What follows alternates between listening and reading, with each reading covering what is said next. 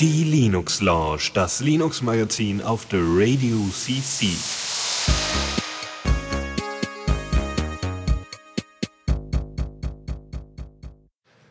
Einen schönen guten Abend hier an einem Montagabend und äh, sowieso. Äh, wir sind mal wieder hier bei der Linux Lounge mit dem Faldi. Hallo. Und mir, dem Lukas Kettmann. Der voller Elan ist, es nur gerade nicht zugeben möchte. Ah, ja. ja. Nee. Es war ist ja bald Weihnachten. Bist du schon völlig fertig vom ganzen Geschenke kaufen, gelanden, aufhängen und äh, Schneemänner aufpusten das oder so? vor allem anstrengend nachzudenken, was man Leuten schenken könnte. Ja, das habe ich einfach komplett sein lassen. So asozial wie es ist. Ich habe mir einfach gedacht so, ach, weißt du, Geschenke, ey, boah, nee. Hab's mir, ja, das ist, war's dann so. Hm. Ich überlege ja, mal. Das mache ich dann. Ich hm? überlege meiner ganzen Familie einfach ein, ein Spiel zu schenken. Ja, so. geht auch. Ich habe einfach allen Kekse geschickt quasi. Fast. Ein paar Leuten. Nee, und äh, ja, das passt eigentlich, eigentlich einfach immer. Und nee, ansonsten, ich glaube, viel gibt's da nicht, was ich da jetzt wirklich verschenken werde. Und von daher, ja, mach mal sich bloß keinen Stress. Und dann geht das. Und weißt du, die Leute, letztendlich ist es doch so, die Leute freuen sich am meisten darüber, dass man anwesend ist. Mhm. Und das, das, das äh, sagen sie einem schon irgendwann und so. Und Oma will es immer nicht verstehen, weil Oma denkt doch so, na ja, man kann doch verschenken, es ist doch schließlich Weihnachten. Aber letztendlich ist, wissen sie auch, es ist alles viel schlimmer, wenn man nicht da ist, als wenn man kein Geschenk äh, hat. Mhm, ja. ja. Ich bin noch so, nur ein Moralfall, die hat gesprochen. Was? Ich bin doch nur ein armer Student. Ja, genau. Ja. Ja, ja. So, du hast gesagt, wir haben ein Pre-Show-Thema. Ja, Pre-Show-Thema, genau. Ich habe mein äh, Motorola Zoom, mein Tablet, mal aktualisiert auf CyanogenMod 10, beziehungsweise von Android 4.04 auf 4.12. Mhm. Endlich, endlich kein 404 mehr. Ah, oh, 4.12 ist das, was als letztes noch auf meinem Nexus S läuft. Ja, genau. Und das ist halt auch die Version, die nur, nur noch für das Zoom rauskam. Und jetzt habe ich es halt über CyanogenMod mhm. endlich bekommen, weil Motorola einfach nicht hingekriegt hat, das selber zu veröffentlichen. Ja. Ja, ähm, läuft eigentlich ziemlich gut. Also das Ding ist nochmal flüssiger geworden, so. Also Videos laufen. Ja, fühlt sich gut an, ne? Ja. Wenn so ein Gerät plötzlich nochmal so einen Powerboost bekommt, ohne dass man was an der Hardware rumschrauben müsste.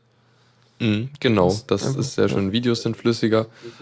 Außer, also das fand ich interessant. Du, Videos, die gestreamt werden, irgendwie von YouTube oder so, die sind deutlich flüssiger, aber wenn man von mhm. einem, vom Gerät aus irgendwas, irgendeine Datei rumliegen hat, die man abspielt, dann bei sehr viel Bewegung ruckelt es dann auch wieder. Das finde ich etwas okay, seltsam. aber das ruckelt nicht mehr als vorher damit. Das kann ich nicht mehr, keine Ahnung. Nee, weil nämlich ansonsten kann man ja sagen, vielleicht haben sie ja irgendwas gemacht und brauchen für die flüssige Wiedergabe vielleicht den gleichen Bus, den man auch braucht, um die SD-Karte zu lesen oder so. Hm. Das könnte ich mir gut vorstellen, weil das, nämlich damals ja. beim Open Moco gab es nämlich ein großes, äh, sag mal, in der Fachsprache nennen wir das Fuck-up, ähm, weil sie nämlich äh, die Speicherkarte, glaube ich, oder irgendein, irgendein RAM oder irgendwie mehrere Ressourcen haben die an den, an den gleichen Bus gelegt, auf den sie nur abwechselnd zugreifen konnten, weswegen sie halt, um die Grafik zu zeichnen, irgendwie nicht weiterrechnen konnten und sowas und deswegen halt absolut imperformantes Gerät gebaut haben. Ähm, aber sowas kann halt auch passieren und ja. naja, ich weiß nicht. Hm. Ja, kann Ahnung. ich mir gut vorstellen, dass das auch da passiert. Aber es ist, es geht. Also dann, dann äh, alle paar Minuten steht dann das Bild für drei, vier Sekunden und dann geht's weiter. Ugh. Na gut, das ist ja fast wie Werbeeinblendung. ja. Es ist gerade so ja, erträglich. Ja, ja, dafür ist es halt ein, ja, es ist halt auch ein, nicht mal das ganz Neueste. Ne? Genau, ne? ist jetzt schon drei Jahre alt, glaube ich. Ja. Länger sogar. Das, das hatte ich vor meinem Notebook, also vier? Keine Ahnung. Mhm. Ja. Äh, und CyanogenMod auf dem Ding zu haben, ist auch ganz schön so. Ähm, ich habe jetzt Root-Zugang. Also ich könnte jetzt Dinge Root ausführen, das habe ich dann aber erstmal deaktiviert. Okay. Weil Aus Sicherheitsgründen. Nee, äh, Apps, es gibt manche Apps, die gucken, ob du äh, das Ding geroutet hast, halt versuchen, was per Root auszuführen. Ja. Und so, wenn es klappt, dann verweigern sie den Dienst, irgendwelche. Weil sie denken, sie wären hier irgendwie Copyright äh, genau. hier ge ge gepiratisiert worden. So sieht's aus. Das ist ja arm. Aber naja, wenn sie meinen. Ja, naja, deshalb habe ich es ausgemacht. Es ist auch ganz angenehm, der Root Manager, der, dem kann man halt sagen, die, die App darf und die anderen Apps dürfen nicht. So, das heißt, du kannst sie genau einstellen. Für die App bitte schön erscheint mal so, als hätte ich kein geroutetes Gerät und für die App, die darf jetzt auch meinen Flugmodus bei 4.2 ändern zum Beispiel. Genau. Ah, praktisch. Ja. ja, und sonst eigentlich, die Uhr ist größer, so unten rechts, das finde ich eigentlich echt angenehm. Also die ist Boah. Also für die wenig also das hat nicht so eine hohe, hohe Pixeldichte und dann ist es schon ganz mhm. angenehm, halt irgendwie eine, eine, klar texturierte Uhr zu haben, um das ja, viel besser sehen zu können. Was ich ja geil fand, was ich äh, zuerst an meinem Nexus 7 gemerkt habe, wir schweifen schon gerade wieder in die Android Launch ab, aber ähm, das äh, ab 4.2, glaube ich, ist ja die Uhr-App komplett ausgetauscht worden. Ähm, dass die Uhr halt nicht nur ein Wecker und eine Uhr ist, sondern die halt auch noch eine Stoppuhr und ein Timer ist und so. Ähm, und das ist halt auf dem, auf dem Handy halt total klasse. Da spare ich mir halt eine App für, weil vorher hatte ich halt oh, eine ja. extra Stoppuhr-App oder Timer-App. Ja, um das, das mein Tee zu timen. dass sie das mal eingebaut ja. haben. Das ist, gehört einfach mit rein ins System. Ich meine, damals hatten das so irgendwelche Nokia-Handys hatten das schon, ja, oder. Siemens-Handys. So, ne. So, na gut. Ja, dann äh, wollen wir mal anfangen. Mhm. Neues aus dem Repo. Zu spät. und ich dachte noch, wann kommt denn der Jingle und dann sowas. Oh, toll. Ja, ähm, WordPress 3.8, äh, Spitzname Parker ist rausgekommen. Warum nennen die sowas Parker? Haben die auch wieder so eine Sache wie bei Ubuntu mit ihren lustigen Namen? Ja, es ist nach einem Saxophonisten benannt worden, und zwar so. Charlie Parker. Ach so, okay. Haben die immer so Musiker oder Künstler oder so? Hm, keine Ahnung, das ist das erste Mal, dass ich da einen Spitznamen beim, beim Release okay. sehe. Ja, ich hätte, das ist mir nämlich auch neu, deswegen frage ich halt so nach. Ich habe es mir auf jeden Fall schon mal angeguckt, weil mein, mein Blog natürlich sich sofort äh, bemerkbar zeigte und da meinte so, hey, update mal. Und da ich ja so eine tolle Funktion drin habe, dieses äh, WordPress to Dropbox äh, Backup Ding, was total großartig ist, weil das macht jede Nacht um fünf ein komplettes Backup meines ganzen Blogs äh, auf meinen WordPress, auf meine Dropbox. Und ähm, dadurch habe ich mir einfach gedacht, so, ja, ich habe ja ein Backup, also einfach klick, jetzt updaten, mach. Und äh, ja, lief gut, lief sauber durch und äh, no die haben ein neues Backend-UI, was irgendwie, du kannst dir dein Theme da auswählen, was, sag ich mal, für ein Backend relativ unnütz ist, aber letztendlich WordPress.com vermarktet ja sozusagen auch ihre WordPress-Instanzen und denke mal, die werden schon einiges dafür tun, dass es hübsch und bedienbar ist. Und das fällt letztendlich irgendwann natürlich auch auf uns zurück. Und äh, ja, ich würde sagen, ist auf jeden Fall sehr hübsch geworden. Also es, ähm, es, es erscheint mir, als wären sämtliche Buttons und Textfelder und alles größer. Viel größer. Ja. Vielleicht haben da Designer dran gesessen, die irgendwelche Retina-Displays hatten oder so. Ja, und, und bunter. Also mm, ja, ein bisschen. Vorher war es halt so Grautöne. Viel mehr war da ja. eigentlich nicht. Und ein bisschen blau. Das war der sehr dezent, richtig. Ja. Und jetzt ist es halt ziemlich krass, krasse Kontraste und so. Naja, sie haben auf, also ich habe zum Beispiel das Standard-Theme drin gelassen, da hast du halt jetzt dunkel, also sonst hattest du ja sozusagen hellgraues drumrum und hier hast du halt Anthrazit, dunkelschwarz, also hellschwarz irgendwie drumrum sowas und dann ein bisschen hellgrau abgesetzt und dann so, mh, mm, so blass weiße Schrift und so ein rote, rote Icons und also so viel an Farbe hat sich da für mein Gefühl nicht so richtig getan aber man merkt es mehr, dadurch, dass dieser Kontrast zu dem Schwarzen da ist. Mhm, ja. Die, der Hintergrund von dem Ganzen ist, dass es wohl klarer sein soll für Einsteiger, dass die halt besser in der Admin-Oberfläche klarkommen. Es sieht jetzt auch ein bisschen mehr so wie irgendwie Ajax und wie Google Plus aus. Also von allein schon diesen, ja. diesen weißen Flächen und Kästen. Also ich nehme schon an, dass die da so ein bisschen äh, Einfluss äh, gehabt haben. Ja, klar. Irgendwo kommt, muss ja die Inspiration herkommen. Ja, schon. Mhm. Aber ich finde es gut. Ja. Ansonsten gibt es noch ein neues äh, Theme für, also für das normale WordPress, also für das Frontend äh, 2014. oh Gott, das habe ich mir noch gar nicht angeguckt. Ja, es ist Aha. ein sehr magazinartiges Layout. Also du hast halt entweder kannst du, also du hast irgendwie so eine Slideshow im Grunde oder halt noch, oder so ein, so ein, so ein Gitter. Mhm. Und ähm, ja, genau, du hast halt sehr große Bilder und so und weniger Text Grunde. Okay, das muss ich mir echt mal angucken, weil äh, ich meine nicht, dass ich das für meinen für meinen äh, Blog umstellen wollen würde, aber ähm, es ist immer ganz gut zu wissen, was eigentlich gerade so Sache ist, ne? Also was Mhm. eigentlich gerade so on vogue ist. Ja, und wenn Da man tatsächlich. Halt, wenn man halt fast nur Bilder auf dem Blog hat, dann bringt es das auch. Uh, ich habe fast nur Bilder auf dem Blog. doch, doch, doch, das sieht, äh, oh, sieht gut aus. Ich muss noch mein, mein Bärchen muss ich schwarz machen im Hintergrund. Oder das drumherum irgendwie hell machen. Dann könnte ich tatsächlich eigentlich umsteigen da drauf. Sieht echt gut aus. Ich habe hier gerade die Live-Vorschau. Doch, ist nett. Und es Doch, ist auch wie mhm. die anderen Themes schon so sehr darauf ausgelegt, dass es dynamisch auf verschiedenen Grö ähm, Dis- Displaygrößen äh, funktioniert. Also Mhm. es passt sich halt auf ein Tablet oder ein Smartphone direkt an und so. Aber ich hätte es gern breiter. Also die Standardansicht ist mir nicht breit genug. Ne? Wenn du, ich habe Mhm. immer das Gefühl, diese ganzen Blogs machen irgendwie so einen auf, äh, ich bin so schmal. Ja. Aber letztendlich, ich meine, was habe ich, wie breit ist denn das hier? Da geht so viel Screen an. Estate verloren. Ja, du hast so viel unnützen, so viel Platz, den du nicht verwendest. Wo ist denn, ich, ich, ah, Firefox, ey. Firefox ist halt nicht so cool im, im Bildschirm debuggen. ähm, ach, ich find's gerade nicht. Naja, ich wollte nur gucken, wie breit das Ding jetzt ist. Eigentlich müsste es ja dran stehen, wenn du guckst, berechnet. Leinhöhe, Breite, 474 Pixel breit. Und das ist die Überschrift, ne? Und wenn du jetzt reingehst in zum Beispiel den Text innen drin, der ist ähm, Breite, Breite, Breite. With, with, irgendwo ist die Breite. Nein, ich finde sie nicht. So, haben sie vergessen. Haben sie, hat Firefox vergessen, die Breite auszurechnen. ähm, nee, warte. Der, der, Boxmodel dann halt. Doch 474 äh, 74 Pixel breit. Mhm. Und ich meine, vorher waren es 570 Pixel. Ne? Das ist einfach 100 Pixel schmaler geworden. Boah, Und das sehe ich mal echt nicht ein.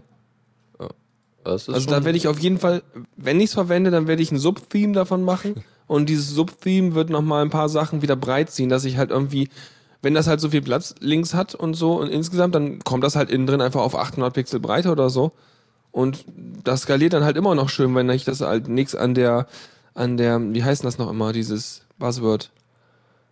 Ähm, die, die, die, äh, diese Scalability da, dieses, du weißt schon.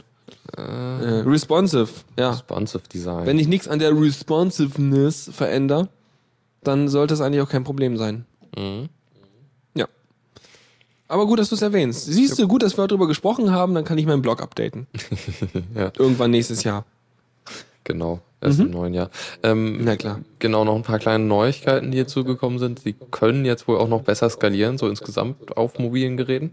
Und sie äh, laden bei Bildern, beziehungsweise generell halt Sachen, die nicht unnötig sind, die nicht angezeigt werden, weil der Bildschirm nicht breit genug ist, einfach nicht mit. Also wenn da zum Beispiel ein breites Banner ist und nur ein Teil davon angezeigt wird, dann wird halt da nicht alles mitgeladen.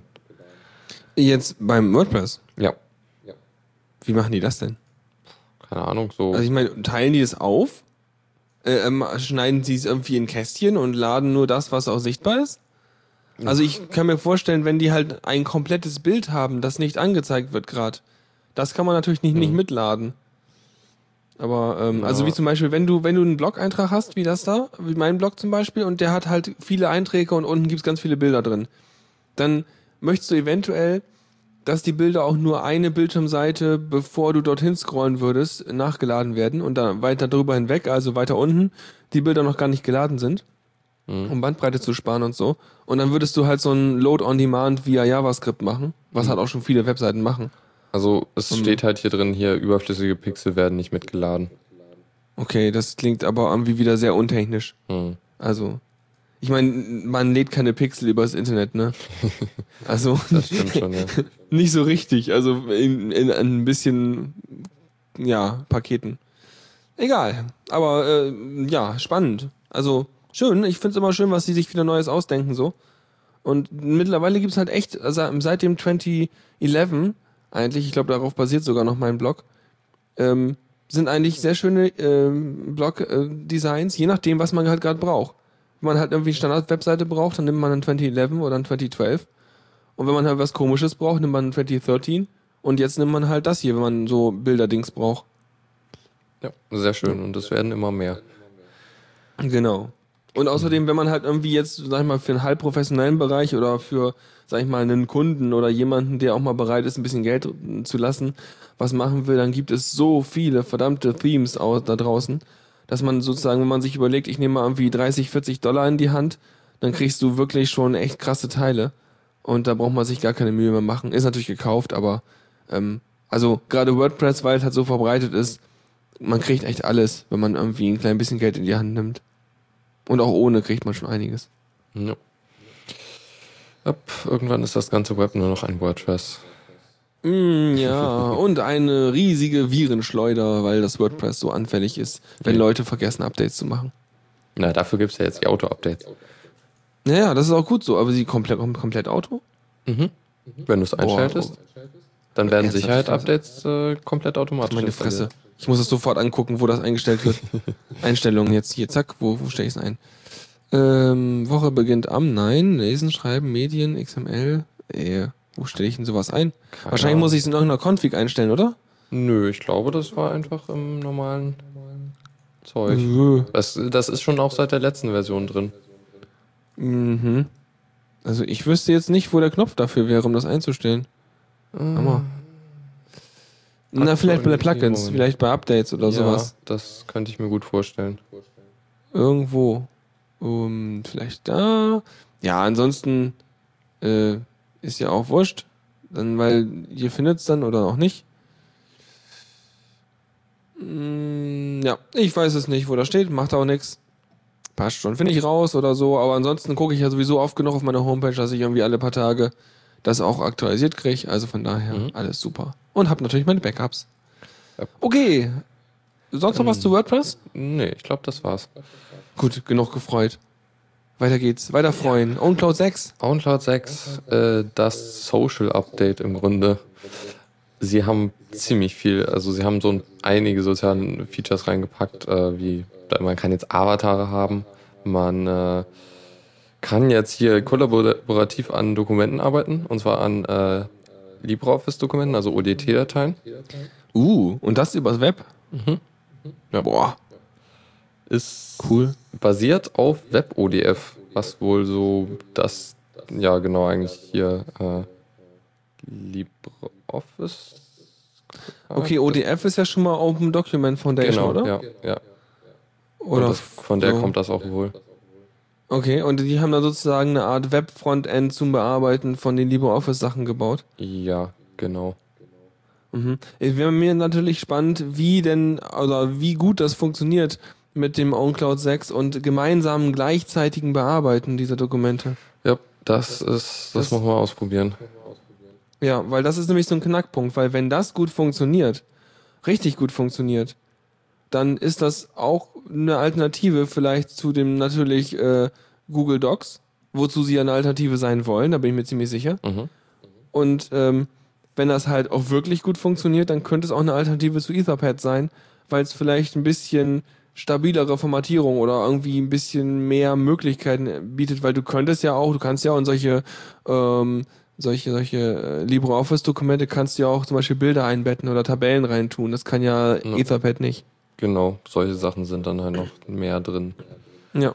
Also, das muss man mal ausprobieren. Und wenn ihr da irgendwelche Erfahrungen habt oder irgendwie schon mit rumprobiert habt und vielleicht irgendwie was dazu machen wollt, einen Blog-Eintrag schreiben, ein Tutorial-Video machen oder irgendwas, dann, äh, ja, linkt einfach vorbei, schreibt es in die Kommentare unter den, was auch immer. Haben wir eigentlich, wir haben keinen Blogpost, ne? Wir haben einen Rec-Dings. Na, wir haben ja. auch einen Blogpost. Und wir haben auch einen Blogpost. Also schreibt es einfach in den Blogpost rein. Dann haben die anderen was auch was davon. Und äh, wir auch. ja. Genau. Und wir haben noch soziale Funktionen. Ja, da ist einiges bei. Oh. Also irgendwie, man kann jetzt mehr Kann ich sharen. Dokumente liken? Fast. Man kann oh. freigeben und halt, irgendwie haben sie da was besser gemacht, dass man die Sachen besser freigeben kann.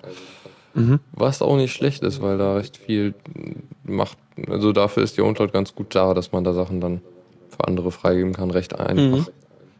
Ich meine, sonst hast du ja so deinen Dropbox und machst du dann wie Rechtsklick in deinem, in deinem Nautilus oder in deinem äh, Windows Explorer, wenn du sowas hast. Ich glaube, andere haben das gar nicht so gut unterstützt. Machst du Rechtsklick irgendwie hier, generieren wir mal einen Link und schmeißt das irgendwo hin mhm. und dann hast du die Datei quasi freigegeben. Das ist soweit so gut, total cool. Und wenn sowas halt mit dem äh, ne, OwnCloud-Zeug halt auch relativ einfach geht, weil geht es eigentlich, dann ist das halt auch total super. Ja, eigentlich, ich weiß nicht, ob der OwnCloud-Client das kann. Das ist möglich, dass sie, dass sie das schon eingebaut haben. Der, der dann jetzt deinen Desktop synchronisiert, oder? Genau. Okay, den habe ich noch lange nicht wieder ausprobiert, weil irgendwie habe ich dann nur Negatives gehört, ja, immer noch. Der war auch Aber echt teilweise anstrengend so. Also es ist auch Ja, eine. Weile her, dass ich ihn probiert habe. Ja, vielleicht sollte man noch mal so periodisch seine ganzen, oh Gott, ist das schlimm, Software noch mal wieder abchecken, ob die immer noch so schlimm ist. Ähm, aber man hat ja auch nicht so viel Zeit. Ja, aber cool. Mhm. Das wird doch was, wenn OwnCloud dann irgendwann so richtig die sozusagen die Kollaborations-Content-Verwaltungssache auf Dateiebene ist, dann wäre das echt mal top. Ja. Jupp. Aber sie müssen mal ihre Kalender äh, GUI hinkriegen, die ist echt schlimm. Ja, im Prinzip möchte ich ja auch da automatisch auch gleich so eine, ähm, wie hieß denn das noch auf meiner Arbeit? Äh, nicht Outlook, Exchange, genau. Eigentlich würde ich dann ja auch so OwnCloud, OwnCloud gerne als äh, Exchange-Endpunkt oder so für mein äh, Android-Phone benutzen und dann einfach komplett statt der ganzen Google-Dienste einfach komplett nur die OwnCloud-Sachen da drin haben mit Kalender, Adressbuch und In äh, so ein Krempel. weiten Teilen geht das. Ähm, also man kann mit äh, extra Apps unter Android Sachen synchronisieren, aber halt nicht direkt einen. So. Also du müsstest die Sachen halt über einen Google-Kalender einbinden. Und das will man ja vielleicht nicht unbedingt. Ja, man möchte dann ja schon komplett ohne Google-Account oder Google-Dings auskommen, wenn man denn auf so einem Privacy-Anti-Google-Trip äh, fahren Ja. möchte. Genau. Aber aktuell bin ich mir dafür noch viel zu faul und denke mir so, jetzt auch als ich aufs neue Hand- Handy umgestiegen bin, so, ah, Account eintragen und alles ist schon da. Und noch nicht richtig eingestellt, aber alles war schon da. Mhm. Ja, Ja, das ist also auch- war sehr angenehm. Aber man bezahlt natürlich seinen Preis dafür, ne? Das ist mir immer, immer bewusst. Aber ähm, gerade ist mir dann noch nicht so hoch. Also ähm, ist ja jedem, jedem persönlich sein Empfinden, ne? Also wenn man halt irgendwie manche Leute drehen total am Rad äh, wegen, oh mein Gott, meine Daten, Kontrollverlust. mm. Und äh, andere Leute, denke ich mal, sind vielleicht entspannter und äh, gucken dann hinterher halt in die Röhre. Also von daher, ja, muss man schauen. Ja, okay. Dann, Aber OwnCloud, wird geil. dann sind wir auch damit durch und mit der ganzen Kategorie. Weiter geht's. Newsflash. Und zwar äh, sind wir direkt weiter bei Android. Und zwar äh, hatten wir vor einer Weile mal, dass es als Android 4.3 rauskam, da haben die oder gab es so eine Funktion, die ein bisschen versteckt war. Und zwar konnte man halt die Berechtigungen, die man den Apps gegeben hat, also die, die wollen ja bei der Installation einmal so ein paar, äh, einen Haufen Berechtigungen haben. Und die konnte man dann direkt im Android-System direkt entziehen, so einzeln. Und äh, das war halt so ein leicht, also es war ein bisschen versteckt, also es gab keinen direkten Zugriff dazu. Man musste halt so einen Launcher auf den, nicht Desktop, äh, auf seinen Home, Homescreen packen. Und ähm, das haben sie jetzt in Android 4.4.2 rausgenommen. Also immer mal im, im Launcher konnte man dann einstellen, so Sachen wie über folgende Berechtigung hast du nicht. Ja, du musstest Oder? halt über einen extra installierten Launcher dir halt so einen Home-Button äh, hinpacken. Also beziehungsweise so. du musstest halt selber einen erstellen, einen äh, Dingsi. Also so, ein- so ein Mhm. App-Icon mit was Okay. halt eine bestimmte Sache aufgerufen hat. Mhm. Ja. Und äh, laut Google ist das halt rausgeflogen, weil nämlich ähm, die also das hat wohl dazu geführt, dass einige Apps abgestürzt sind und so. Das war wohl nicht so ganz stabil. Ähm, aber es gibt dann natürlich auch so Stimmen von der IFF oder so, die halt sagen, das war wohl, also die wollen halt nicht, dass Leute da die Sachen ausschalten und so. Ja, aber so ganz klar ist jetzt nicht, warum so. Naja, ich denke mal, also wahrscheinlich war das halt so ein, so ein, so ein Debugging-Feature, was sie drin hatten, könnte ich mir vorstellen. Und haben es dann halt wieder rausgenommen. Weiß nicht. Ich meine, in größer gibt's das ja noch im, äh, hier Dingsbums, im äh, Cyanogen-Mod. Kannst du das ja noch in ausführlicher machen, glaube ich, oder? Äh, da ist es auf jeden Fall auch drin und es gibt auch äh, Apps, die du installieren kannst, die manchmal Root-Zugriff brauchen, äh, um halt das auch zu limitieren. Mhm. Genau. Also auch für normales ungeroutet. Also man könnte auch, es gibt, also ich habe von Apps gehört, sagen wir es mal so, die auf einem ungerouteten Android laufen könnten und dann bei fremden Apps Permissions äh, wieder wegsimulieren oder so. Mhm. Ja, aber auch nicht so sauber. Ja, also ist alles ziemlich hingehackt und äh, eigentlich möchte man das eigentlich vom Betriebssystem aus gemacht haben und da stelle ich mir vor, dass das mit CyanogenMod da am einfachsten geht. Mhm. Ja, das ja. ist auch nicht verkehrt. Die haben das, soweit ich weiß. Und auch diesen Privacy Mode haben die ja jetzt, glaube ich, Ding. in der neuesten Version integriert. Mhm. Super. Und, und ja. Und, und irgendwer soll ein Ubuntu-Phone bauen, habe ich gehört. Irgendwer. es, ist, es ist so, das war auch echt schön, die, die Überschrift bei Heise ist halt, irgendjemand soll 2014 ein Ubuntu-Phone bauen. Und das klingt doch sehr danach so, ja, macht das mal jemand bitte, bitte. Aber wir wissen ja schon, also Kirk Management-Tipps. Äh, nein, also wir wissen ja, wenn du sagst irgendwer, dann macht's keiner. Ja. Weil äh, du musst jemanden genau ansprechen, ansonsten denken sich alle, ja, wieso, die anderen könnten doch. Ich dachte, die anderen machen das. Genau. Äh, aber es ist nicht ganz so. Und zwar hat Canonical tatsächlich einen Partner gefunden, der ein Ubuntu-Phone bauen wird. Aber sie sagen noch nicht, wer es ist. Boah. Naja. Sollen wir mal gucken. Ich meine, mm, also ich bin immer noch, ich bin immer noch begeistert von der Idee, dass, ähm, dass vielleicht, äh, ja, dass man vielleicht irgendwann so einfach sein Handy hat und das an einen großen Rechner und Tastatur anklemmt und dann hat man halt vernünftig äh, äh, gedingst. Also, ähm, ja, vernünftigen Desktop, den man ja. sozusagen laufen lassen kann. Das war ja die Idee hinter dem äh, Ubuntu Touch. Ich weiß nicht, wie das OS heißt. Also jedenfalls das Ubuntu für Phones soll das ja können. Mhm. Und ja. ähm, also es gab schon coole, coole Screencasts und so davon, wie das ja. toll sein soll und so. Ja. Ja, und das, genau, das Ubuntu Touch-Smartphone soll dann irgendwann 2014 kommen und viel mehr ist jetzt auch nicht bekannt. Ja, also sie sollen erstmal machen. Also ich finde, Canonical muss jetzt erstmal wieder echt was leisten, um sich den ganzen Ansehensverlust irgendwie ausbügeln zu können, wenn überhaupt, den sie sich halt geleistet haben mit ihren ganzen blöden Aktionen da. Ja, da müssen sie aber eher, eher erstmal Zeug machen, vor allem halt irgendwie nicht mehr einen Ego-Trip machen. Ja, echt mal die soll mal von ihrem Ego-Trip runterkommen. ja. Ja, nee, also, naja, so sieht's aus. Aber hey, irgendwer baut ein Handy und dann ist ja auch ja. gut. Und weiter direkt äh, mit Canonical. Äh, sie forken mal wieder was. Und zwar wow. das GNOME Control Center. Ähm, das ist doch, war das nicht eigentlich dieses Ding, was so ein bisschen aussieht wie dieses Apple-Einstellungsding, äh, mit ja. dem alle Anzeigen und die so einzelnen. Teile da? Ja. Ja. Das forken sie. Warum? Wollen sie jetzt da irgendwie ein Icon drin haben, wo dann dick Ubuntu äh, draufsteht? Oder? Das ist jetzt wohl nicht so wild, denn äh, sie sagen, dass es nur vorübergehend ist. Äh, und zwar ist der Hintergrund, dass sie immer noch auf der Version 3.6 sind von, von dem GNOME Control Center. Und GNOME ist halt inzwischen bei 3.12 angelangt und die hängen halt hinterher, weil die da so ja, Probleme haben da ihr Zeug anzupassen. Und ähm, was sie machen wollen, ist halt das erstmal forken. Dann kann man nämlich noch das normale GNOME Control Center installieren und zwar halt für die, also wenn man dann GNOME, die GNOME Shell installiert, dass es dazu, dass es da keine Konflikte gibt zwischen den beiden.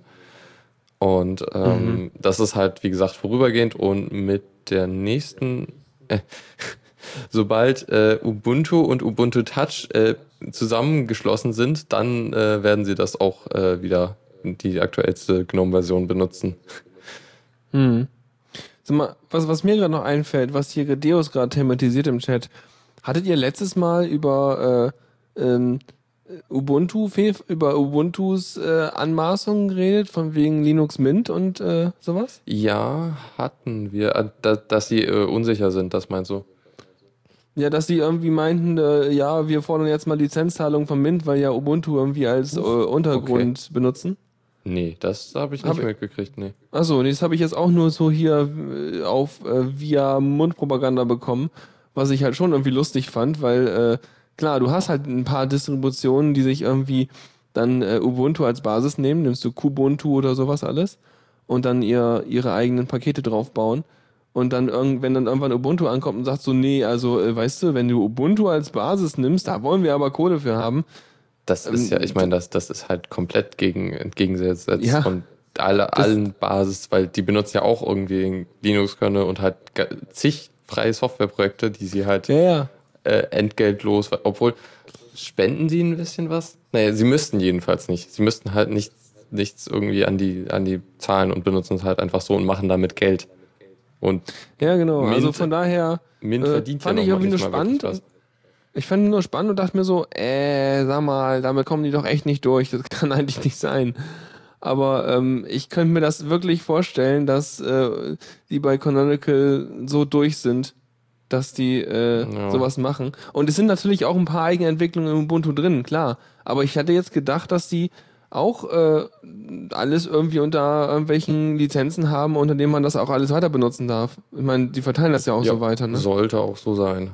Also, ich, ja, also das wäre echt eine News gewesen, wenn die plötzlich irgendwas halt nicht. Ja. Also jenseits von irgendwas haben sie nicht hören, ich weiß nicht. Aber eigentlich. Ja, also im Zweifelsfall googelt euch das mal und äh, guckt mal, ob ihr da was findet und dann irgendwie äh, da genauere Infos habt.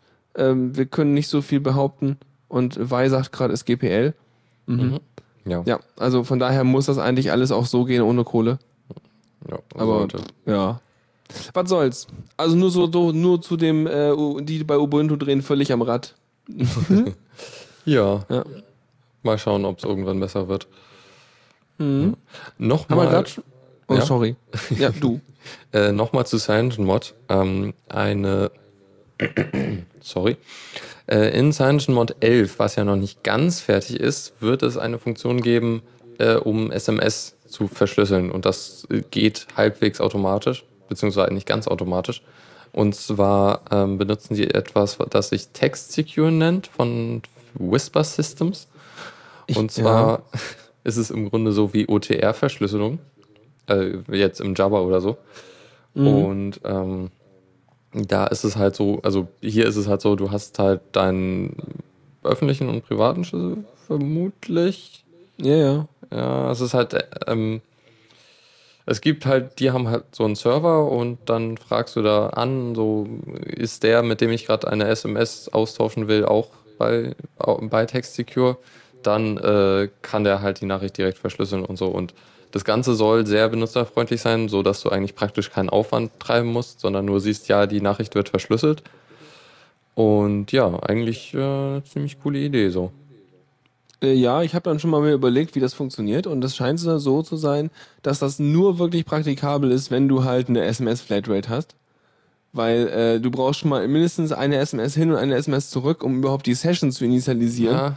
Und dann gehen dir, glaube ich, pro SMS irgendwie 40 Zeichen verloren, nur wegen der Krypto-Overhead-Sache. Äh, Aber da ist ja noch ein Server zwischen.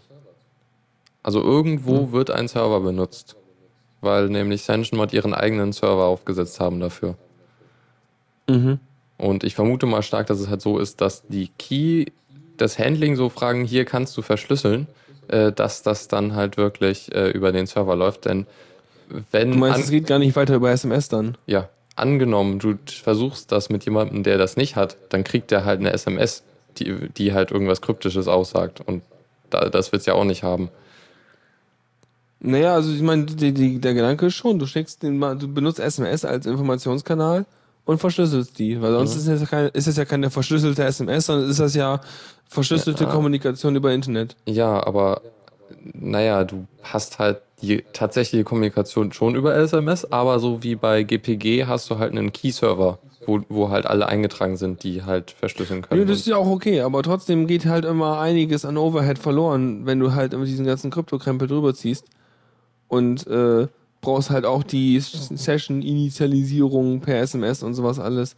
Also das fand Nein, ich schon irgendwie unsexy. Eigentlich ja nicht, wenn du mit Public und Private Keys arbeitest. Willst du dann sagen, okay, die und die Handynummer hat folgenden Public Key oder was? Ah. Naja, weiß man, man, ja nicht. Müsste ne? man ja so machen dann.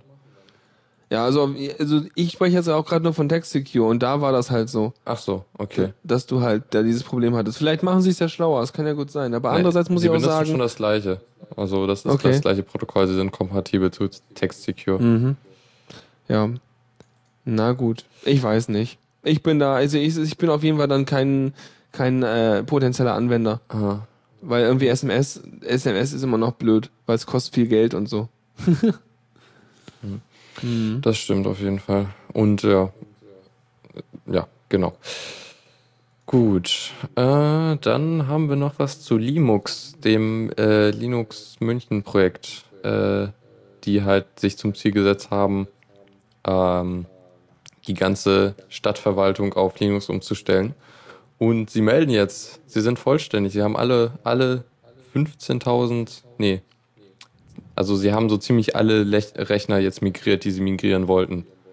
Und das bezieht sich halt auf ungefähr 12.000 Rechner, die jetzt mit Linux laufen. Und ja, damit ist das Projekt so ziemlich erfolgreich. Und laut ihnen haben sie auch so äh, rund 10 Millionen Euro äh, gespart. Mhm. Ja, super. Das ist doch cool. Ja, auch entgegen der, der Behauptung einer Studie, die in, von Microsoft beauftragt wurde, dass das Projekt äh, über 60 Millionen Euro verschlungen hätte. Was dann von Okay. der Stadt äh, München äh, stark energisch äh, dementiert wurde. Ja. Ich meine, äh, das eigentlich, äh, ich meine, Software haben sie schon mal nicht äh, bezahlen müssen. Nee. Haben sie nur irgendwie Spezialisten bezahlen müssen, die Ja. den Leuten erklären, wie die Software funktioniert. Genau, eigentlich nur Schulung und so ein bisschen. Ja, halt und na klar, ist da. auch teuer, aber wenn du sagst, ich mache jetzt hier Schulung mit Linux, dann äh, findest du im Zweifel viele Enthusiasten, die sagen, ja, ja, ich helfe mit. Hm. Also, weiß nicht. Ja, ja. Auf jeden Fall schön, dass das Projekt so erfolgreich ist.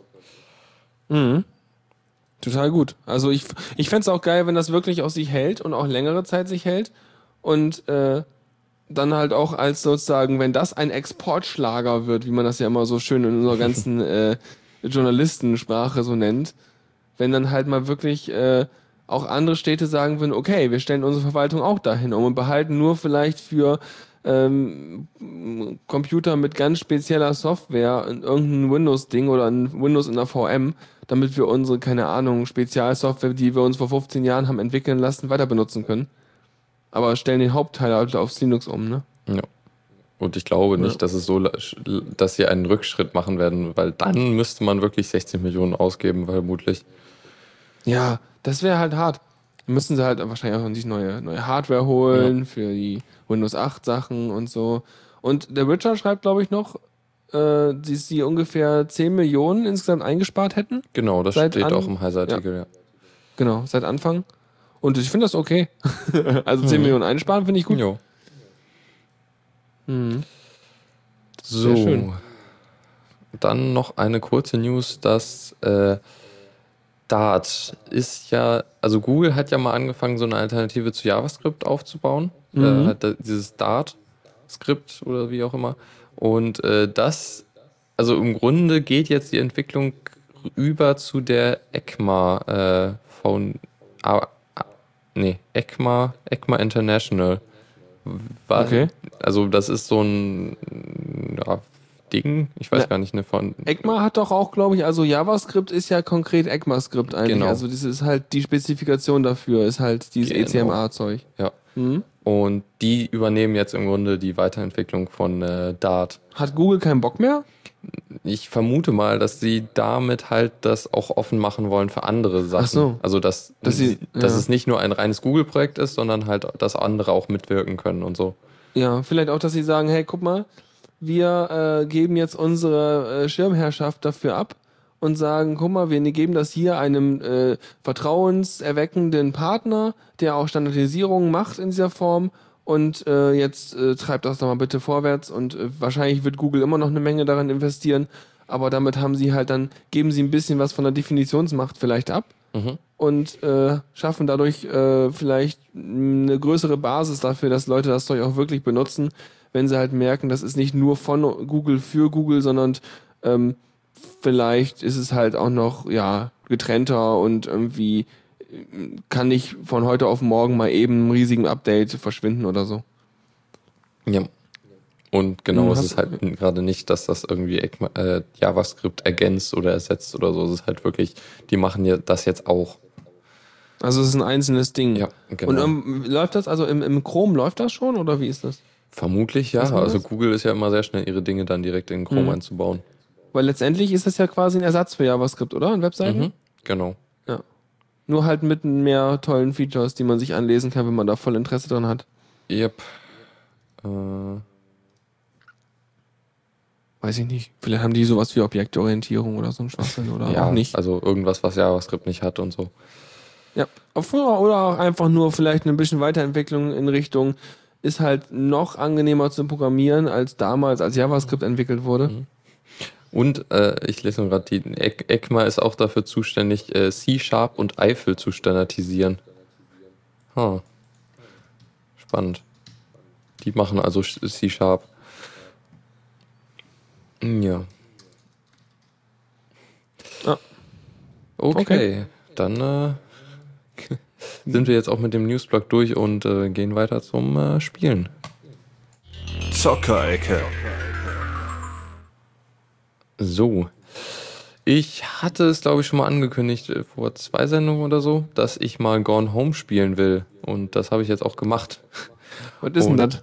Gone Home, ein äh, Exploration Adventure oder wie, man es nennen kann. Also es ist ein bisschen schwer zu definieren, weil ich glaube, es gibt nicht wirklich ein Spiel, was dem ähnlich ist. Also es ist ziemlich einzigartig eigentlich. Ach, das war doch dieses mit dem, wo du die Geschichte erzählt bekommst, wenn du da durchrennst, oder? Genau. Richtig, das das war ja vor, ja, hast ja. gesagt, vor zwei Folgen, wo ich auch wieder dabei war. Mhm. Richtig. Ja. Und äh, meine unglaublich tiefe Analyse von dem Spiel. Äh, es ist cool, spielt es und äh, viel mehr will ich nicht verraten. Sonst wäre es auch schon zu viel, was du verraten Auf würdest. jeden Fall. Das lebt halt sehr stark von der Story. Okay, also harte Story. Ja, wenn ihr vorhabt, ein gutes Buch zu lesen, dann könnt ihr wahrscheinlich auch genauso gut Gone Home spielen. Ja, äh, und dauert nicht ganz so lange wie ein Buch. Ja. Ja. Und ich wünsche mir Schön. mehr Spiele dieser Art. Das wäre echt cool. Mhm. Voll gut. Ja, und Tuxi spoilert schon wieder. Böses Tuxi, böse. Nein, ich habe das Ha- Katzen-Easter Egg nicht gefunden. Muss ich nochmal nachgucken. Jetzt ist er traurig. Achso, nein. ja, okay. Äh, Gone Home, ne? Jupp. Zieht's euch rein, wenn ihr braucht, äh, wollt, wie auch immer. Ähm, Steam. Wir haben auch jetzt zwei Steam-News hier am Ja. Start. Ähm, Steam OS Beta. Was Ähm, ist denn jetzt Beta? Vielleicht sollten wir die andere News vorziehen, weil dann, dann Okay, okay. Erstmal Steam in Hardware. Genau. Äh, die Steam Machines, äh, die 200 oder 300 Stück, die sie als Beta-Hardware an Tester, also man konnte sich ja in so eine äh, Gruppe eintragen bei Steam und dann hat man irgendwie von ganz vielen Leuten, äh, haben so ein paar halt eine Steam Machine gekriegt. Und äh, die sind jetzt verschickt worden und auch teilweise angekommen. Da gab es auf Diaspora einige sehr interessante Bilder, wie die so verpackt sind und so. Ja, so ein Unboxing. Das hat sie tatsächlich. Also ich hätte mir eigentlich gewünscht, dass das Unboxing so ist, dass du eine Holz. Also es ist eine Holzkiste, ja. Ja. Mit so einer Eingravierung und sowas. Und da drin ist halt so dieses übliche, ähm, ja, angeflauschtes Plastikzeug und so, wo halt ein Ding drin liegt und so. Aber ich hätte mir gewünscht, dass das Ding, dass sozusagen ein großer Pappkasten verschickt wird. Darin wäre so dieses typische äh, äh, Stroh, was du hast, so wenn du so Füllmaterial hast, so richtig normales Stroh. Da drin wäre so eine, eine Holzkiste und auf der Holzkiste liegt so eine Crowbar.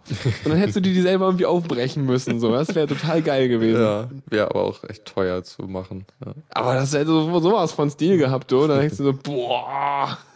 Und direkt dann am besten noch mit Half-Life 3 dabei und naja, egal. Irgendwann. Abwarten, wenn die Steam Machines dann wirklich kommen. Vielleicht ist dann Half-Life 3 da. Vielleicht gibt's eine Collectors Edition tatsächlich mit Crowbar und äh, Holzkasten. Ja. wir müssen, äh, Richard, müssen wir noch mal kurz erklären, was Steamboxes sind in drei Sätzen.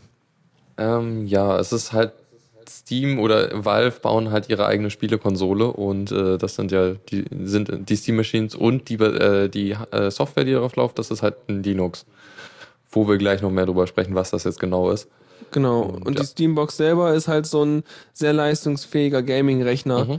ähm, auf dem halt das SteamOS ganz gut läuft. Aber du kannst natürlich auch ein Windows drauf tun, damit auch zocken. Aber grundsätzlich ist es halt für dieses SteamOS die ganze Hardware-Kompatibilität schon so Genau. zurecht designt. Und sie haben halt auch einen eigenen Controller designt, der ziemlich cool ist. Genau. Da bin ich Mhm, gespannt. Kam schon im Twitter wieder Vorschlag, das Ding einfach The Owl zu nennen, die Eule. Keine Ahnung. äh, wegen verstehe ich jetzt dieser- auch nicht ganz. Oh. Ja, wahrscheinlich einfach hat jemand komische Assoziationen, wenn er da anguckt. Keine Ahnung. Ach so, die, den Controller, ja stimmt. Der sieht ein bisschen Ja. aus wie eine Eule. Okay. Ja. Ja, Ähm, auf jeden Fall, die, die Bilderstrecke haben wir auch verlinkt. Habt ihr vielleicht auch schon gesehen. Ansonsten haben wir den Newsartikel verlinkt, dass die verschickt wurden. und kommen jetzt mal zur Software. Ja, genau. Und zwar ist das wohl ein Debian, was darauf äh, läuft. Und äh, ups. Was? Kein Ubuntu? Nein, kein Ubuntu. Obwohl Steam ist ja, glaube ich, immer noch Ubuntu exklusiv, interessanterweise. Das ist so traurig. Das müsste ja. einfach Debian-based System exklusiv sein, ja. weil das technisch ist es das gleiche. So ja, ja, natürlich. Ich glaube, da ist auch kein großer Aufwand, das irgendwie da auf dem Debian zu installieren. Aber mhm. halt zum Beispiel sowas wie Arch oder Gentoo, da ist es halt, da musst du halt schon ein bisschen mehr machen. Mhm. Also es ist jetzt, da, da, da gibt es halt die Overlays und so, die das dann selber machen oder so, aber du musst halt ein Debian-Paket auspacken und dann halt dann die richtigen Stellen kopieren und so. Das ist halt schon ein bisschen äh, mehr Fummelarbeit. Ja. Jedenfalls, ähm, das ganze Ding ist ein Debian 7 und äh, das ist das aktuelle neue, ne? Genau, Wheezy. Mhm. Und ähm, das ist, also hin, im Hintergrund ist irgendwie ein GNOME 3 Desktop. Sehr äh, schön. Ja, Kernel 3.10 und so.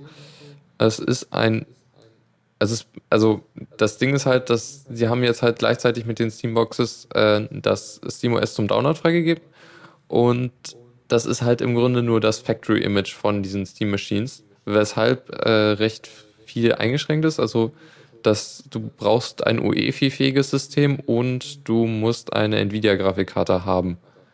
Okay. Oh, also es ist halt einfach nur das, das ist halt das, was die äh, Steam, äh, die Steam Machines ja. haben und die, das. Ich denke mal, das halt, werden die noch erweitern. Genau. Ja, das ist halt noch. Aber das ist wahrscheinlich einfach nur, weil die Leute, die lechzen daher eh so nach und dann kannst du denen einfach das Image geben, dann haben sie mhm. erstmal schon mal was zum Spielen. Ja. Und das wäre ja früher oder später wahrscheinlich auch. Das wäre ja früher oder später wahrscheinlich auch rausgekommen, einfach weil die Leute die Steam Machines haben und das hätten dann einfach runterziehen können, beziehungsweise vom Recovery USB-Stick. Ja, oder, oder, an, ja genau, oder angenommen, die verlieren den Recovery-USB-Stick, dann können sie sich halt mit dem Image nochmal einen neuen bauen. Jo, genau. Muss man ja auch bedenken. Ja, das Ding ist wohl nur, also ich habe einen Artikel gelesen auf dem Ubuntu-Blog. Also es gibt so einen Ubuntu-Blog, der sehr viel über, äh, über GNOME äh, schreibt, nicht Ubuntu. Und zwar äh, meinten die, dass das Ding extrem buggy ist. So, also so der GNOME Desktop ist halt total schlimm irgendwie und äh, SteamOS läuft wohl auch nicht gut, aber das ist vermutlich einfach so, weil das sehr stark an die Hardware angepasst ist. Und okay, jetzt, aber das haben Leute gesagt, die die Hardware nicht haben oder was? Ja, die oder? haben halt das auf einem anderen System ausprobiert. Ja, okay. Aber ja. Hm. Ja. ja. dafür ist es halt noch nicht so weit. Ne? Ist ja halt, der ist auch Beta. Genau. Also sagen wir so, es ist halt auf diesen Geräten Beta, würde ich mal so sagen. Ne? Ja. Und Sonst ist das mehr Sachen so ziemlich experimental. Genau, das würde ich auch sagen. Sonst ja, cool. Äh, ist noch irgendwas Interessantes? Ich wüsste nicht. Ich habe nur wieder Final Fantasy gespielt, aber äh, das wisst ihr ja. ja. Sonst habe ich nichts in Richtung Spiele. Mhm.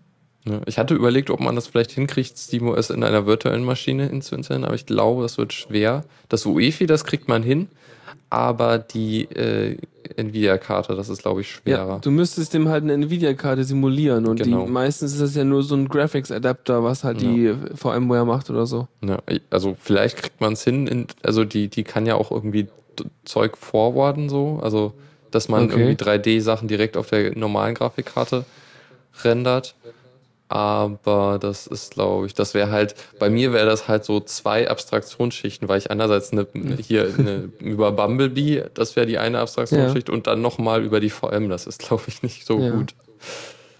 Aber hier, von wegen Sachen, schlimme Sachen mit dem System machen, das passt zwar gar nicht in die Zocker-Ecke, aber ich habe letztens mal meine Router, Router neu geflasht. Oh.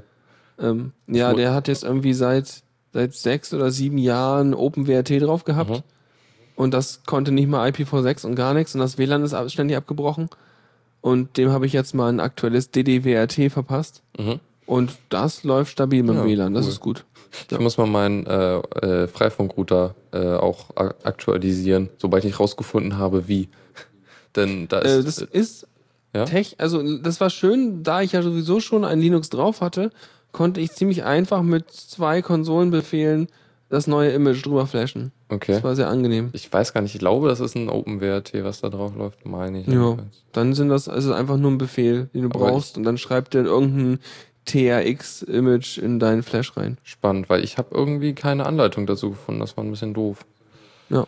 Weil der müsste auch kriegen wir mal, raus. Der, der hat halt auch so einen Bug. Der müsste mal aktualisiert werden. Also es gibt aktuell in dem Image, was drauf ist, halt ein Workaround, in dem er halt, sobald der Bug auftritt, neu startet. Aber das ist auch nicht so schön. Ja, ist halt ungeil, wenn der ständig rebootet. Ja. Ja, muss ich Na gut, gucken. gehen wir weiter, ne? Mhm. Kommando der Woche.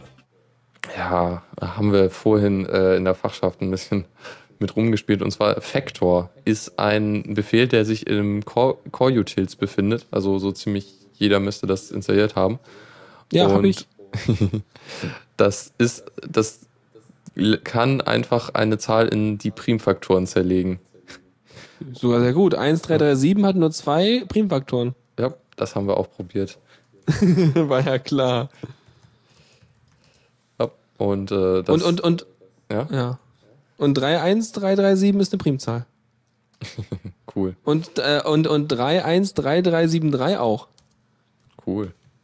Ja. Das waren immer so die Sachen, so damals mit der, der, der langen Form von Lied, so e Elite oder was das dann heißen sollte, ja. Ja. Ist auch eine Primzahl, sehr schön. Ähm, das Ding ist wohl ein bisschen älter, so haben wir rausgefunden. Also irgendwie in den 90er Jahren geschrieben und so. Und Mhm. benutzt nicht mal, also es ist nicht multithreaded, das hat wollte nur einen sagen. Thread. Das kann garantiert keine Multithreads. Ja. Das ist, benutzt halt einen, lastet einen Kern komplett aus und so und macht nicht viel mehr. Mhm. Aber ich fand es jetzt gerade recht schnell, aber es liegt vielleicht auch einfach daran, dass so ein normaler Computer einfach recht schnell ist. Also, Mhm. ja, vermutlich, vielleicht gibt's da auch, also vermutlich gibt's da viel schlauere äh, Algorithmen. Ja. Ich würde jetzt nicht versuchen, damit meinen Private Key irgendwie zu brechen oder so. Nee. Aber halt für, für, für vielleicht ein bisschen äh, Uni-Gedöns, wenn man mal gucken will, also um halt ein paar Prim, wenn man ein paar Primfaktoren braucht, dann ist das, glaube ich, nicht schlecht für die kleinen Zahlen. Schon lustig, auf jeden Fall. Also vor allem, ich habe ich habe gerade nur wild auf der Tastatur rumgedrückt und der ist so schnell fertig. Man muss halt aufpassen, dass man keine, keine gerade, oh, Faktur konnte er nicht. Dass man keine gerade Zahl am Ende hat. Aber Ja. auch sonst ist er voll verdammt schnell. Also, das geht halt sofort. Ich meine, das Ding hier hat ganz viele Stellen, irgendwie diese Zahl hier. Irgendwie, was sind das? Milliarden, drei, Also äh, wir haben 15 irgendwann mal Stellen. richtig große Zahlen gepackt und dann, dann dauerte es echt lange. Beziehungsweise haben wir es irgendwann abgebrochen. Ja, Oh, also jetzt sagt er mir, die Zahl wäre zu groß. okay. Interessant, Ja. wir, wir Und alles andere returnt er quasi sofort. Ja, wir haben ihm halt echt große Zahlen gegeben und das war eigentlich kein Problem. Vielleicht ist zu viele 5 und 6 mit drin gewesen. naja. nee, schönes Programm, nett, nett zum Spielen. Und wenn man mal gerade eine Faktorisierung braucht von irgendwas, dann äh, kann man da mal eben drauf zurückgreifen. Ansonsten kann man das garantiert auch mit Oktav irgendwie hinkriegen. Ja, Gibt's klar. garantiert auch oder einen du Befehl kannst halt drin? auch mit äh, MATLAB oder so arbeiten. Ja, MATLAB ist ja, also Oktav ist ja MATLAB. Ach so, okay. Nur in frei. Ah ja. Ja. Gut. Also, ach so, der kann die ersten so, so viele Zahlen auswendig und rechnet gar nicht. Sagt Deus. Wäre nett, ne? Ja. Ja. Ich weiß nicht, nicht. Hat mal jemand den Quellcode dazu? Habt ihr das mal angeguckt? Ernsthaft? Deswegen gibt's die. Ah, tatsächlich, wenn Deus jetzt keinen Scheiß erzählt, dann hat er voll, voll recht. Und wahrscheinlich ist es halt, ach, das ist ja, sind ja halt nur ein paar Tabellen, das ist halt nicht groß. Ja. Das wäre total gut. Das wäre fast wie mit Sinus. Also er, natürlich war es jetzt ein Witz, meint er. Aber ich fänd's total naheliegend, weißt du, wenn du einfach die, du machst einfach einen Lookup, dass du sagst, ja, pass auf, so viele Zahlen kenne ich. Und alles andere ist irrelevant, weil wir haben eh nur 16-Bit-Register damals gehabt. So, und jetzt kommst du. Wir wurden, wir wurden nicht gerickrollt, das war nur ein Witz. Gerickrollt, aber ich habe noch keinen Rick Astley gehört. Kannst mal einspielen, bitte? Nee. Also ich find's geil. Ja, ich fand auch die Idee echt gut. Also ich muss sagen, ich habe mich gar nicht so verarscht gefühlt gerade. Ich fand's echt eine gute Idee. Also Ja, man kann es ruhig ja. mal machen, gerade bei den kleinen Zahlen. Da braucht man echt nicht viel rechnen. Das hilft vielleicht so. Vielleicht ist es auch eine gute Art und Weise, so einen Algorithmus als Mischung zu machen. So zwischen irgendwie, ich habe einen kleinen Lookup-Table und ich habe halt, äh, fang dann an, damit zu rechnen oder so. ja, du kannst ja auch Gibt's so ja alles. ziemlich jedem Algorithmus einfach, da hast du halt eine Abwägung zwischen, rechne ich schnell oder brauche ich viel, viel Speicherplatz? Genau. Das ist ja auch das, womit sie halt dieses, äh, die, die, die GSM-Chiffre da, wie hieß die noch in technisch?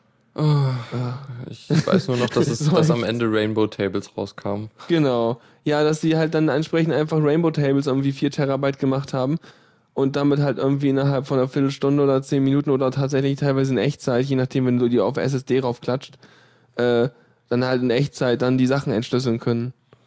Und da hast du halt einfach die Abwägung zwischen, okay, meine Festplatten sind so schnell, die 4 Terabyte kriege ich in kürzester Zeit durchgekämmt.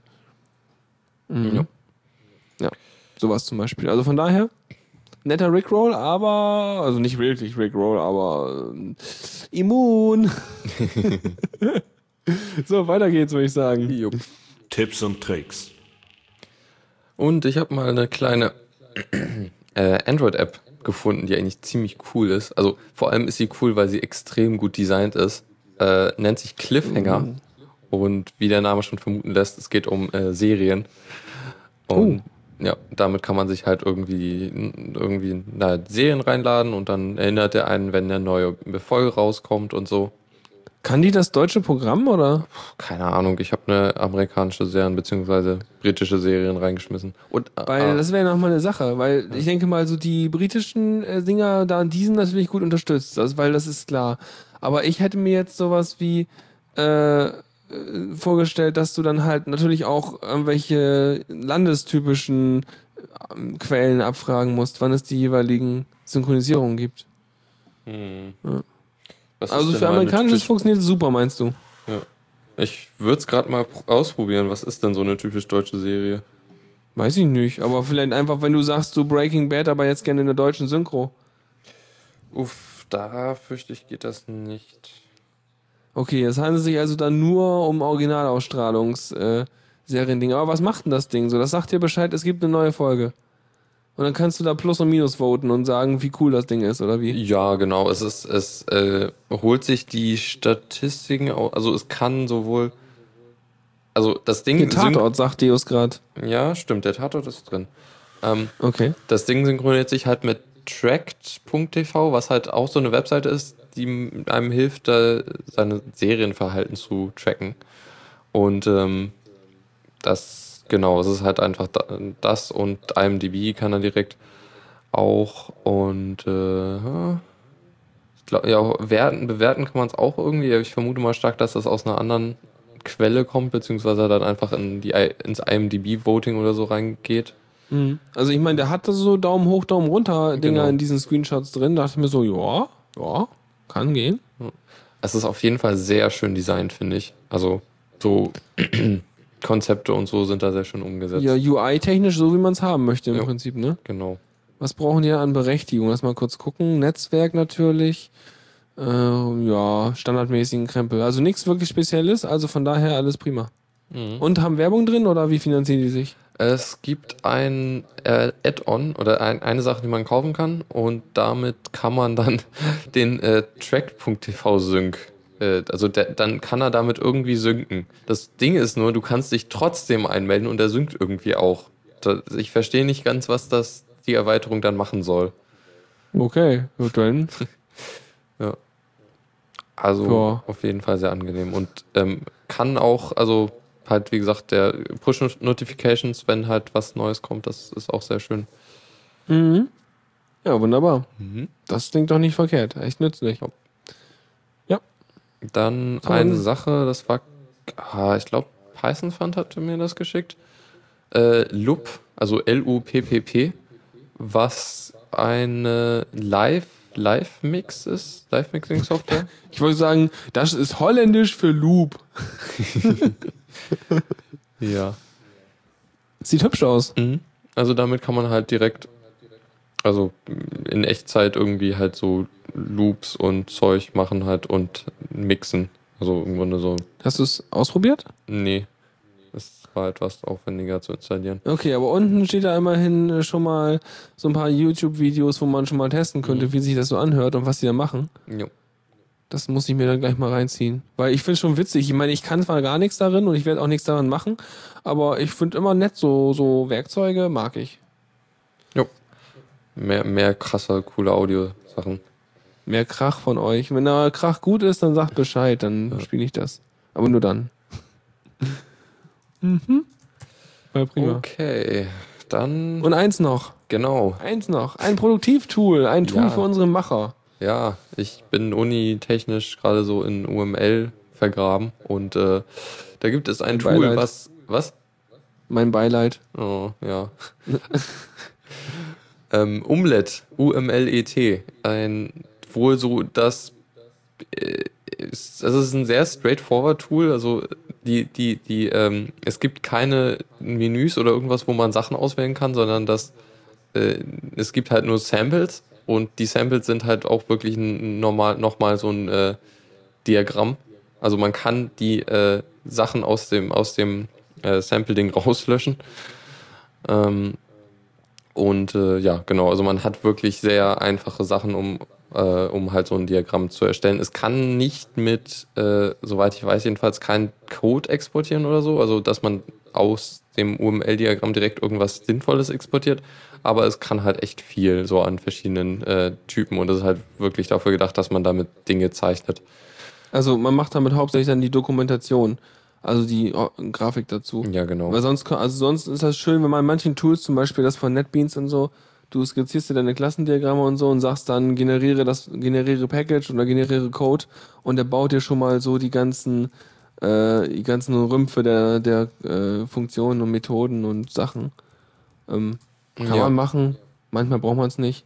Aber, Aber ja, für den Anwendungszweck für Übungszettel ein UML-Diagramm bauen, dafür ist das echt Ja. perfekt. Auf jeden Fall. Und, Und vor allem, wenn du teilweise dann die, wenn du teilweise diese Funktionen hast und diese Tools hast, die das Code generieren können, dann oh, sind die teilweise UI-technisch irgendwie völlig beeimer. Sorry. Also UI-technisch haben die halt irgendwelche Abstriche, dass die irgendwie hakelig sind. Und wenn das gut läuft, dann ist das cool. Omelette. Hätten die es nicht Omelette nennen können oder so? Ja.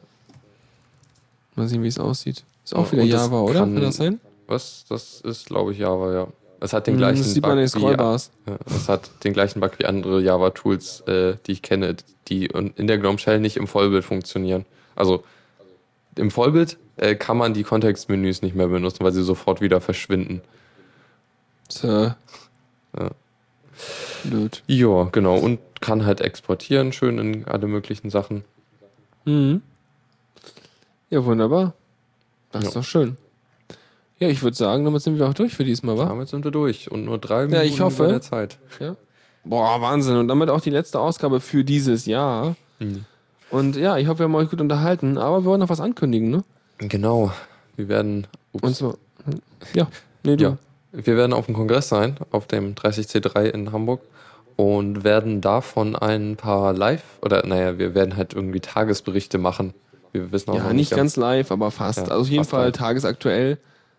Einmal, einmal gucken, einfach wieder mit so ein paar. Also, wenn ihr da seid, meldet euch bei uns. Äh, könnt uns ja antwittern oder irgendwas. Das funktioniert meist recht gut.